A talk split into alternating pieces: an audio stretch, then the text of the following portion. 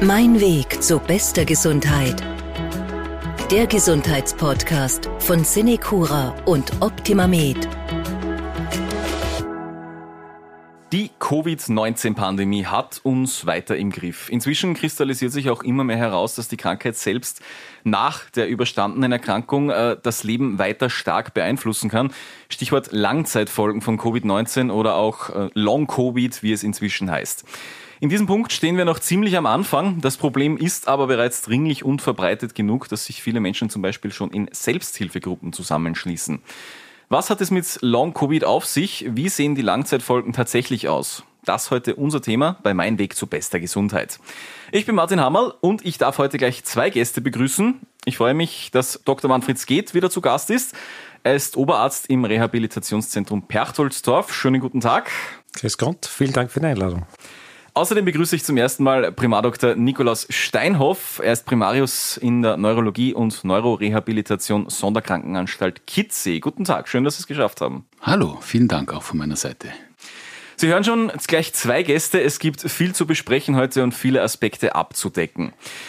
Dr. Skates, vielleicht mal gleich zu Beginn. Je länger die Pandemie dauert, desto mehr schwirrt in diversen Medien dieser Begriff Long-Covid herum. Was beschreibt dieser jetzt wirklich medizinisch gesehen? Long-Covid, auch Post-Covid-Syndrom genannt, ähm, umschreibt, beschreibt prinzipiell die Langzeitfolgen und die Spätfolgen nach durchgemachter Covid-19-Infektion. Ähm, per Definition müssen die Symptome länger als zwölf Wochen anhalten nach Symptombeginn. Entweder die Symptome bleiben oder es können sich neue dazu entwickeln oder verstärken.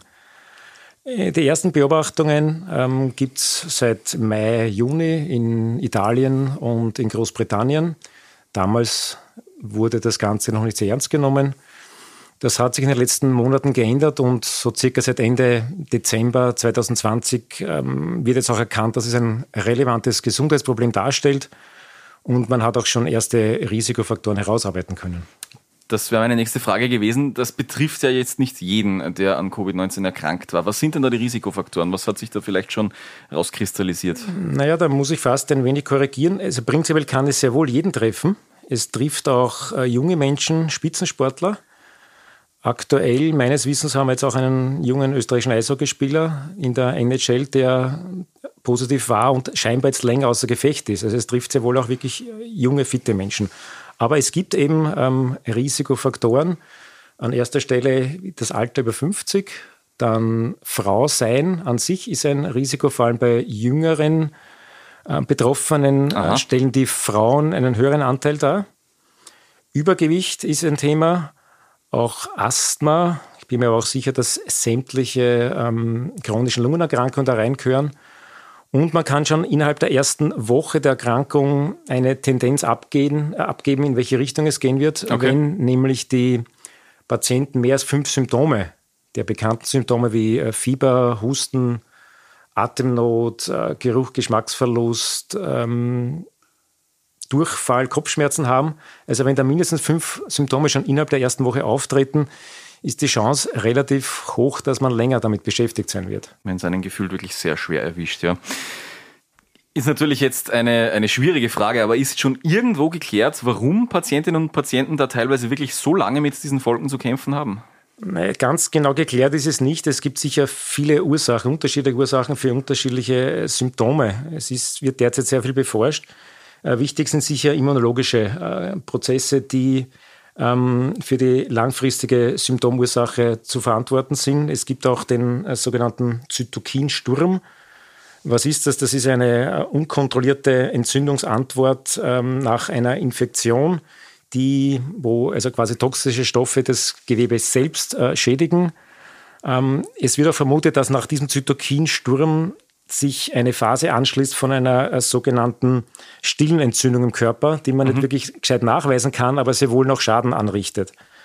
Ähm, ganz klar bekannt und schon auch erforscht sind äh, Gerinnungsstörungen in der Akutinfektion und auch thromboembolische Ereignisse, die äh, betreffen sowohl die kleinen Gefäße als auch aber größere Gefäße, was dann wieder ähm, Schlaganfall, äh, Lungeninfarkt verursachen kann. Es kommt zu Gefäßentzündungen, wo dann per se auch dadurch Organschäden entstehen können und es kommt auch zu einem Sauerstoffmangel, der so subklinisch verlaufen kann, dass Patienten, die zum Beispiel eine Lungenentzündung haben, sich gut fühlen und keine Atemnot angeben, aber sehr wohl äh, bei Blutgasanalysen einen Sauerstoffmangel präsentieren. Also die merken das gar nicht. Die merken das nicht und alle diese Sachen, die jetzt aufgezählt haben, werden sicher mitverantwortlich sein für, für Folgeverläufe oder verlängerte Verläufe. Sie haben schon gesagt, in Wirklichkeit kann es jeden treffen, der an dieser Erkrankung gelitten hat. Die Zahlen sind aktuell nicht ganz klar, vor allem auch, weil es eben, wie Sie auch schon gesagt haben, lange nicht ganz ernst genommen worden ist, äh, das, das äh, Long-Covid. Wie sind denn so die aktuellen Zahlen jetzt wirklich? Was, äh, was ist der Anteil der Menschen, die an Langzeitfolgen der Covid-Erkrankung zu kämpfen haben? Wie Sie richtig gesagt haben, es ist schwierig. Allein schon deswegen, weil es keine formal anerkannte Definition vom Post-Covid-19-Syndrom gibt. Das kann ja von bis gehen in genau. Wirklichkeit. Ja. Und dadurch ist es schwierig zu beurteilen, äh, wie häufig ist es und wie lange hält es an. Man kann aber schon sagen, dass circa 10 bis 20 äh, Prozent äh, der Betroffenen Symptome länger als vier Wochen haben und circa zwei bis fünf Prozent der Betroffenen in die Definition äh, Long-Covid fallen. Das heißt, die haben länger als äh, zwölf Wochen Symptome. Und da gibt es äh, Arbeiten aus Großbritannien, die besagen, dass bis Ende Dezember circa 200.000 Betroffene gegeben hat. Das ist schon eine sehr, sehr hohe Zahl. Sie haben vorhin gesagt, ähm, je mehr Symptome man tatsächlich aufweist, desto höher ist auch das Risiko aktuell, an Long-Covid dann zu leiden. Kann ich auch wirklich mit einem leichten oder vielleicht sogar einem asymptomatischen Verlauf an äh, Long-Covid leiden? Äh, kommt das überhaupt vor? Es kommt vor, prinzipiell schon, aber es ist schon so, dass äh, primär schwere Erkrankungsverläufe eine höhere Wahrscheinlichkeit für ein Post-Covid-Syndrom haben. Äh, vor allem Patienten, die einen Intensivaufenthalt hinter sich haben oder sogar beatmet werden. Die sind meistens am ärmsten dran. Da gibt es auch das Post-Intensivpflegesyndrom. Ähm, die leiden lange. Also 80 Prozent dieser Patienten leiden Monate oder noch länger an Müdigkeit und Atemnot. Also das ist schon sehr heftig. Aber wie gesagt, es kann auch ähm, Patienten treffen, die einen sehr milden Verlauf haben oder sogar primär asymptomatisch waren. Mhm. Äh, das muss man bedenken, muss man forschen, woher das kommt. Und die Risikofaktoren, die bestehen, die haben wir vorher schon besprochen. Eine wichtige Frage in diesem Zusammenhang, wie gut schützen die aktuell verfügbaren Impfstoffe vor diesen Langzeitfolgen? Gibt es da schon Erkenntnisse? Gibt es da schon Daten, mit denen man arbeiten kann? Die gibt es insofern, dass äh, man sagen kann, die Impfung schützt vor der Erkrankung selber, definitiv, und somit sehr wahrscheinlich auch vor den potenziellen Langzeitfolgen. Man kann auch sagen, dass die Impfung selbst, sage ich mal, Gott sei Dank kein Long-Covid-Syndrom auslöst. Das wäre immunologisch theoretisch möglich, aber es passiert Gott sei Dank nicht. Also da besteht keine Gefahr. Einen Punkt, den wir schon erwähnt haben, es ist noch nicht ganz klar definiert, was jetzt wirklich Long-Covid medizinisch heißt. Da gibt es noch keine genaue Abgrenzung. Kann man das überhaupt von einer aktiven Covid-19-Erkrankung unterscheiden? Wie, wie, wie kann ich das irgendwie äh, auseinanderdividieren? Also ich würde den Übergang fließend sehen und es ist auch eine Trennung nicht wirklich möglich oder auch sinnvoll oder notwendig, würde ich mal sagen. Mhm. Ich würde es vielleicht versuchen, so einzuteilen in ähm, Symptome, die von Anfang an bestehen und länger bestehen. Ähm, das sind so klassisch der langanhaltende Husten, das ist äh, die Atemnot, Brustschmerzen, Kopfschmerzen, dann der sehr bekannte äh, Geschmacks- und Geruchsverlust und leichtes Fieber, Gelenkschmerzen. Das sind so Sachen, die meistens von Anfang an bestehen und die einfach nicht weggehen. Ja? Dann gibt es äh, Symptome, die vielleicht am Anfang noch gar nicht so da waren, aber sich dann verstärken oder sogar neu dazukommen.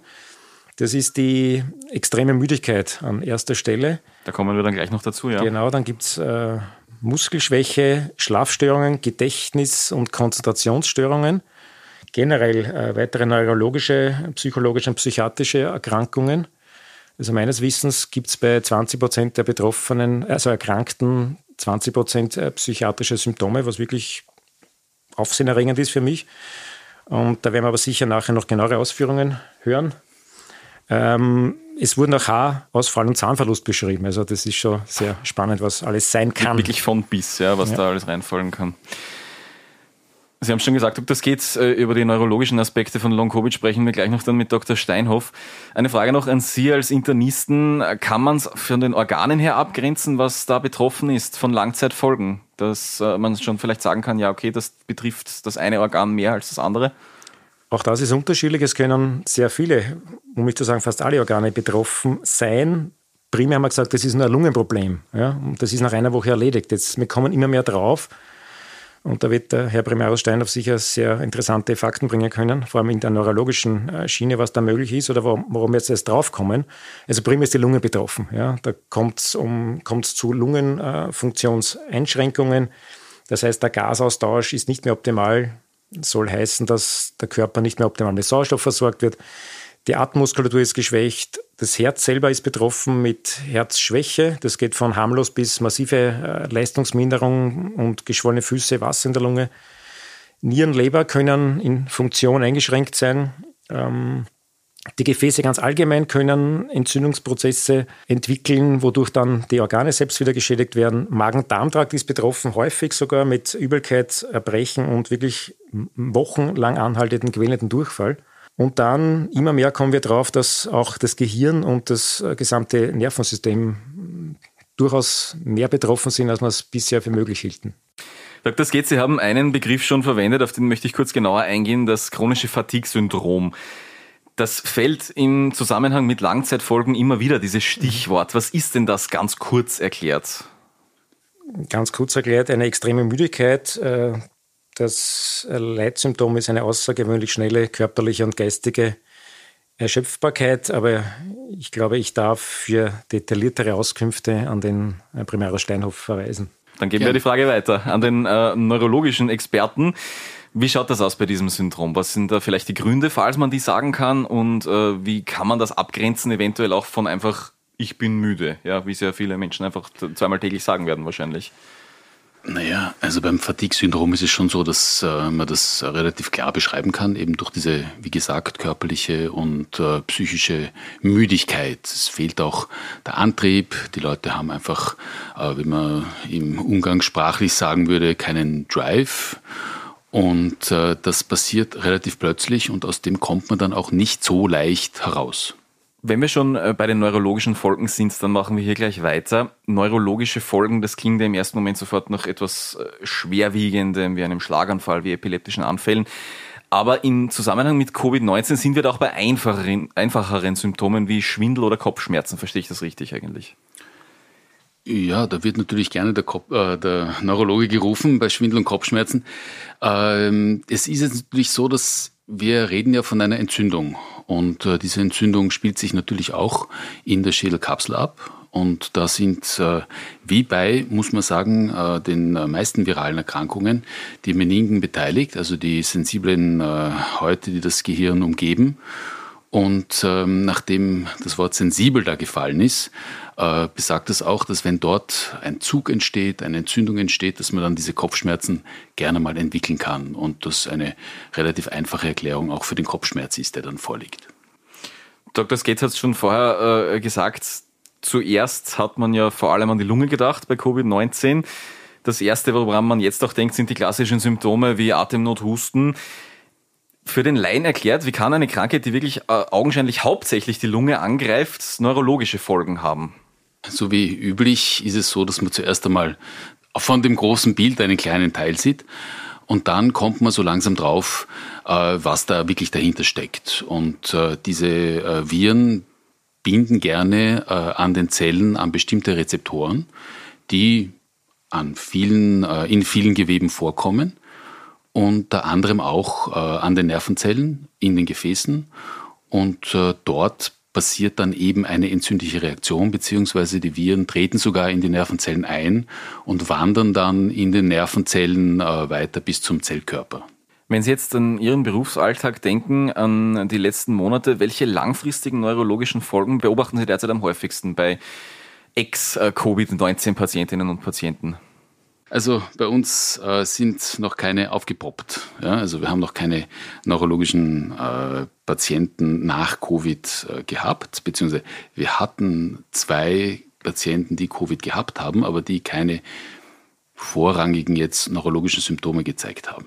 In Wirklichkeit ist es aber so, dass natürlich ähm, dadurch, dass äh, sich diese Viren ja gerne mal über das Blut verteilen, die äh, Neurologie relativ schnell zum Tragen kommt. Äh, die Hirnhäute sind sehr, sehr gut durchblutet. Das Gehirn muss gut durchblutet sein, also ist hämatogen, das heißt über den Blutweg zu erwarten, dass die Viren ähm, gerne mal dorthin kommen, äh, dass sie in die Schädelkapsel hineinkommen. Außerdem treten sie natürlich in der Schädelkapsel ein über das olfaktorische System, also über die Nase und äh, auch aus den Nasennebenhöhlen über die entsprechenden äh, Knochenlücken kommen sie auch äh, ins, zumindest einmal zu den Meninken und von dort dann weiter ins Gehirn. Das führt dazu, dass ähm, lokal, also an gewissen Stellen im Gehirn, die von den Viren gerne mal äh, besucht werden. Das sind zum Beispiel äh, jetzt äh, Zentren, die tief im Gehirn drinnen liegen, aber auch die außen rundherum liegende Hirnrinde und auch lebenserhaltende Regi also Regionen des Gehirns, wo lebenserhaltende Funktionen sich abspielen. Auch dort kann es zu Infektionen kommen. Da gibt es jetzt sogar Theorien, dass ähm, im Atemzentrum im Gehirn äh, gerne mal äh, eine äh, virale Infektion stattfinden kann und dass dadurch dann auch die bereits sehr häufig beschriebenen Atemstörungen entstehen können. Sie sagen, es gibt Theorien, das klingt ja auch wie bei dem, was Dr. Skate vorher gesagt hat, so, als wenn da wirklich wöchentlich oder monatlich neue Erkenntnisse daherkommen. Können Sie das so bestätigen? Das passiert auch. Das ist auch, also es war ja so, dass äh, letztes Jahr es hat relativ lang gedauert, bis die Neurologie zum Tragen gekommen ist, weil das eben teilweise wirklich schwere Erkrankungen waren, wo man nicht sofort bemerkt hat, dass da also neurologische Verletzungen auch da sind. Dann ist man davon ausgegangen, dass das ähm, neurologische System nur durch Entzündungen der Gefäße beeinträchtigt ist.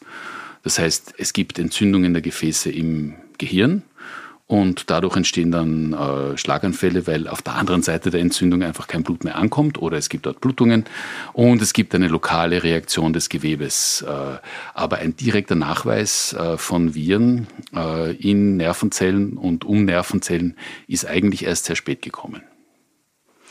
Wenn wir jetzt an die neurologischen Folgen denken, die dieses, äh, diese Erkrankung, diese Viren verursachen können, was würden Sie da eventuell als besonders schwerwiegend herausgreifen? Also das Spannende ist natürlich, ähm, nachdem der Schlaganfall ja eine sehr bekannte Erkrankung ist und äh, diese Schlaganfälle äh, ja sehr leicht passieren können, dadurch, dass es zu Entzündungen der Gefäße im Gehirn kommt, ist natürlich der Schlaganfall sehr häufig genannt, auch in den äh, existierenden Veröffentlichungen. Es ist aber so, dass ähm, das Gehirn an sich selber auch, und zwar in immer bekannter werdender, in immer bekannter werdendem Maße äh, mitreagiert. Also es gibt klare Anzeichen dafür, dass die Nervenzellen infiziert sind und dass dort selber Reaktionen und sogar der Umgebung der infizierten Zellen äh, gegenüber äh, relativ gemeine Infektionsreaktionen entstehen können. Das heißt, es gibt eine Entzündung direkt des Gehirns, es gibt auch eine Entzündung im Bereich der peripheren Nerven. Es gibt im Bereich des peripheren Nervensystems auch äh, kleine Gefäße, die ähm, äh, entzündet sind und dadurch sekundäre Schäden für zum Beispiel periphere Nervenerkrankungen ähm, entstehen können und dadurch dann also der Körper schon relativ in Mitleidenschaft gezogen äh, wird. Das hat es, schon weitreichende Folgen, ja. Ja, es ist natürlich, es ist natürlich schon so, dass, ähm, also wenn jetzt das Nervensystem beleidigt wird, die Nervenzellen sind äh, wie die Elefanten irrsinnig gleich beleidigt und wahnsinnig nachtragend. Und dadurch hat man dann natürlich äh, für äh, lange Zeit eine Symptomatik. Wenn ich jetzt eine Region im Gehirn äh, beschädigt habe, dann brauche ich natürlich eine äh, langwierige Rehabilitation, um zu lernen, mit diesen Ausfällen, die nicht so schnell wieder gut werden, umgehen zu können. Eine Frage an äh, Sie beide vielleicht auch gerichtet, je nachdem, wer das besser beantworten kann. Die psychischen Nachwirkungen haben Sie schon erwähnt, Dr. Skates, äh, Depressionen, Angstzustände und mehr.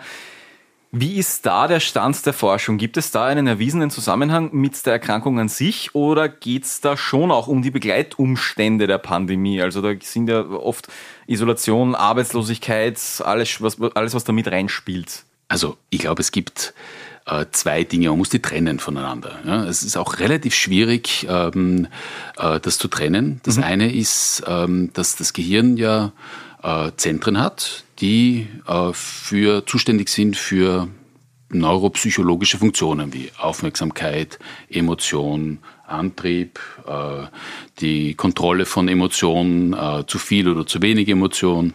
Ähm, das sind alles Dinge, die äh, natürlich zum Tragen kommen. Und wenn da jetzt eine Verletzung ist in diesen Zentren, dann verändert sich das Verhalten. Es verändert sich nicht der Charakter der Person, also nicht die Persönlichkeit, sondern es verändert sich ähm, das Verhalten nach außen hin. Und darauf aufpoppend, drauf gepfropft, ist dann natürlich eine psychologische Reaktion. Und das nennt man auch das organische Psychosyndrom. Das entsteht aufgrund von Verletzungen äh, im Gehirn, sozusagen als Reaktion auf das, äh, womit man lernen muss, umzugehen. Das ist nicht ganz so einfach. Das ist Nummer eins. Und das gehört ganz klar in, die, äh, in den Bereich der Nervenzentrenverletzungen.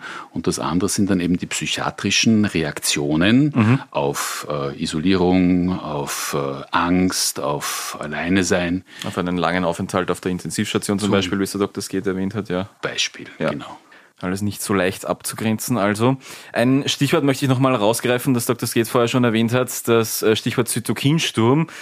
Äh, welche Rolle spielt denn da wirklich das eigene Immunsystem eventuell bei neurologischen Folgen? Weil das könnte ja da sogar zum Feind werden teilweise in, in, so, einer, in so einer Situation. Naja, ich glaube, also so wie es ausschaut, ist es natürlich äh, weiterhin ein Freund. Aber es kann durchaus sein, diese Zytokine ähm, haben eine Funktion. Die haben zum Beispiel unter anderem die Funktion, andere äh, Entzündungszellen heranzurufen, damit die dann wieder Zytokine und äh, andere äh, Entzündungsproteine ähm, äh, produzieren und einmal aufräumen. Wenn jetzt zu viel Zytokine ausgeschüttet, also einmal Zytokin ausgeschüttet wird, dann kommen die Zellen, dann kommen wieder, dann erkennen die, dass da Viren sind, dann passiert da so eine, ähm, eben dieser bekannte Sturm, ja, und es kommt einfach dazu, dass zu viel von diesen äh, Zytokinen, äh, Interleukinen produziert wird und die sind dann ähm, man sagt äh, metabolisch toxisch, und die sind dann einfach giftig für die Nervenzellen. Und was bedeutet das, giftig? Giftig bedeutet nichts anderes, als dass ähm, diese Nervenzellen teilweise beginnen äh, überzureagieren und sich selbst dadurch äh, in eine Situation bringen, wo sie nicht mehr weiter können und dann sogar, das kann so weit, so weit gehen, dass man ähm, den Zellen beim Absterben zuschauen kann. Da gibt es eine andere Sache auch noch dazu, die da auch vielleicht hineinfallen könnte. Mhm. Das ist, dass sowas ja auch sogar im psychiatrischen Bereich äh, entstehen kann. Also Zellen, die äh, einfach überbelastet sind, ja, die fahren runter. Und dadurch, dass sie runterfahren, gibt es dann zwei Möglichkeiten. Entweder sie sind dann sie gehen zugrunde oder sie machen mal eine Pause. Und beides führt natürlich dann zu einer entsprechenden, zu einem Fehlen dieser Zelle. Und wenn die Zelle fehlt, dann kann sie in einem Zusammenhang mit den anderen Zellen nicht mehr arbeiten und die anderen Zellen kriegen dann eine andere Information und es verändert sich die Funktion des Gehirns. Im Nachhinein ist es natürlich immer leicht zu sagen, ich habe es gewusst. Aber wenn wir jetzt wirklich zurückdenken, für Sie als Neurologe war es überraschend, dass eine Covid-19-Erkrankung äh, dann doch so viele neurologische Langzeitfolgen auch verursacht oder war das zu erwarten, einfach gesagt? Hat es da schon irgendwelche Erfahrungswerte gegeben? Also es gibt sogar Arbeiten von äh, namhaften Virologen äh, aus ähm, Amerika, die zu Beginn gesagt haben, dass das Nervensystem gar nicht beteiligt ist. Ja. Genau das Gegenteil Und, in Wirklichkeit. Ja. ja, genau. Und das ist eben das, das, was ich vorher gesagt habe, dass man einfach äh, zuerst einmal immer das sieht, was man halt jetzt gerade äh, vorgeführt bekommt und dann nachher haben ja unheimlich viele Menschen gleichzeitig daran gearbeitet, sich mit dieser Erkrankung äh, auszukennen. Und äh, dann hat man eben das Problem mit den Rezeptoren äh, begonnen zu sehen und äh, dadurch sind natürlich die Neurologen dann relativ schnell an die, äh, in die erste Reihe vorgerückt. Kommen wir nun zum Ausblick für Long-Covid, für die Langzeitfolgen nach einer Covid-19-Erkrankung. Dr. Sket, wie schaut derzeit die Langzeitprognose aus? Verschwinden diese Spätfolgen wieder, die wir heute schon erwähnt haben, alle? Es ist noch relativ früh, um eine äh, definitive Aussage äh, stellen zu können. Bei den meisten äh, Patienten verschwinden sie wieder, aber es gibt sehr wohl auch äh, Betroffene, wo das wirklich monatelang anhalten kann. Und es gibt einzelne Fälle, wo es auch gar nicht mehr verschwindet. Ja, es gibt äh, schon Erfahrungen natürlich aus der ersten SARS-1-Epidemie ähm, im Jahr 2002, 2003. Da hat es in Toronto sehr gute Erhebungen gegeben, dass da viele äh, Betroffene aufgrund von anhaltenden Erschöpfungszuständen, Muskelschmerzen, Depression, Schlafstörung äh, über 20 Monate nicht arbeitsfähig waren. Ja, da sprechen wir fast von zwei Jahren. Es gab auch in Hongkong, wo auch ein relativ großer Ausbruch damals war, ähm, Erhebungen, dass 40 Prozent der Betroffenen drei bis vier Jahre später immer noch äh, deutliche äh, Erschöpfungszustände angegeben haben. Also das ist dann schon gewaltig. Und wenn wir das jetzt umlegen auf SARS-CoV-2, dann könnte das durchaus sehr ähnlich am Ende herauskommen. Kommen wir zum aktuellen Stand der Forschung. Wir haben es heute schon ein paar Mal erwähnt, es passiert da laufend etwas. Also das kann sich in, in, in Wochen, Monatsabständen teilweise verändern. Wie sieht es derzeit aus? Was können Patientinnen und Patienten tun, die an Langzeitfolgen einer Covid-19-Erkrankung leiden? Wie sieht es da zum Beispiel eine Reha in diesem Zusammenhang aus? Da gilt es sicher, verschiedene Problemfelder aufzuarbeiten und zu behandeln. Also wenn ich von meiner internistischen Seite mal erwähnen darf, ist natürlich die äh, Atemphysiotherapie ganz wichtig, um wieder die Atemeffizienz zu verbessern. Auch Atemmuskeltraining, weil eben die Atemmuskulatur auch in Mitleidenschaft äh, gezogen wird. Dann natürlich körperliches Training wie Kraft und Ausdauer ist sehr wichtig. Und dann ganz allgemeine äh, Physiotherapie, Ergotherapie und dann natürlich auch sehr viel neurologische Sachen wie psychologische Begleitungen, Geruchstraining, Konzentrationstraining. Aber ich denke, da kann Bremer Steinhoff uns einiges noch dazu sagen. Also es geht ja in dem Fall ähm, darum, dass da eine Entzündung sich abgespielt hat. Diese Entzündung hat dazu geführt, dass Gewebe zerstört worden ist. Und äh, wenn jetzt Gewebe zerstört worden ist, dann gibt es zwei Möglichkeiten. Entweder es ist ein Gewebe, das sich sehr gut nachbildet, oder es ist ein Gewebe, bei dem es Schwierigkeiten gibt. Bei den Nervenzellen ist es so, dass es nicht so einfach ist, äh, dass die Nervenzellen sich da äh, regenerieren, wenn sie bis zu einem gewissen Maß geschädigt sind.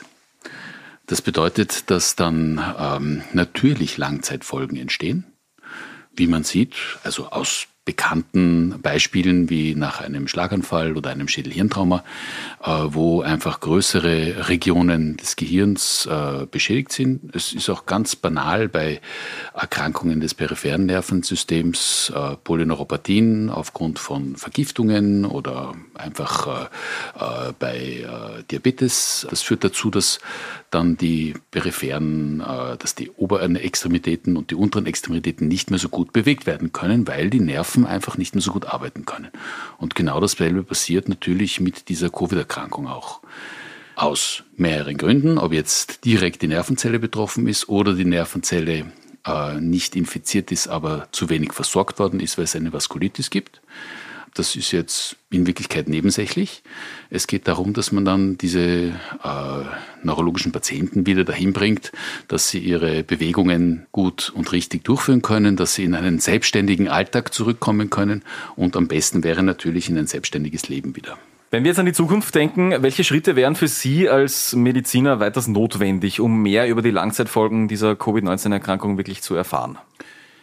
Zum Glück gibt es für die Mediziner ein sehr gutes äh, und äh, wirklich etabliertes Informationssystem. Die vielen, vielen Artikel, die geschrieben werden, ähm, behandeln kleine Themen, größere Themen. Es gibt kleinere Forschungsgruppen, größere Forschungsgruppen und äh, wer von äh, Interesse äh, getrieben und äh, äh, wissen müssend sich da hineinliest, der findet immer eine Antwort. Ich würde mir vielleicht einmal eine anerkannte Definition des Post-Covid-Syndroms einmal wünschen, was bis heute nicht passiert ist.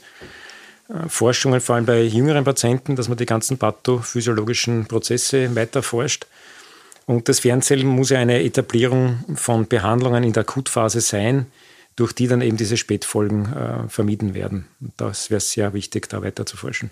Das heißt, da einfach schon äh, die, die, die, Leute dazu bringen, dass da schon früher Augenmerk darauf gelegt wird, äh, auf die Langzeitfolgen. Genau, und dass man, wenn man schon vom Beginn der Erkrankung behandelt, eben es gar nicht mehr zu diesen Spätfolgen kommt, weil eben diese diversen ja. immunologischen Prozesse zum Beispiel unterbunden werden. Ja. Wie schaut es da aktuell aus? Passieren diese Schritte schon oder gibt es da noch Verbesserungsbedarf? Ich, ich würde mal so sagen, es ist bis Ende letzten Jahres wurde es nicht sehr ernst genommen, vor allem auch auf der neurologischen Seite. Jetzt nimmt man es eher ernst und gibt es immer mehr Forschungen in die Richtung. Und es gibt ja mittlerweile auch schon erste Reha-Einrichtungen. Mit ein bisschen einem äh, Stolz darf ich da unsere Rehabilitationseinrichtung am Reichen und der Rax, den Raxblick nennen.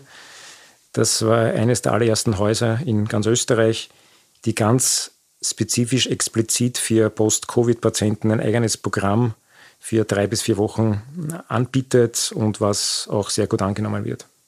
Es ist natürlich so, dass ähm, die neurologische Rehabilitation äh, an sich mit äh, diesen äh, neurologischen Neuro-Covid-Patienten äh, im Weiteren sehr gut umgehen kann. Also äh, jede neurologische äh, Erkrankung führt zu einer neurologischen Symptomatik und die ist natürlich in einem Zentrum wie ähm, unserem und in vielen anderen in Österreich sehr gut äh, aufgehoben.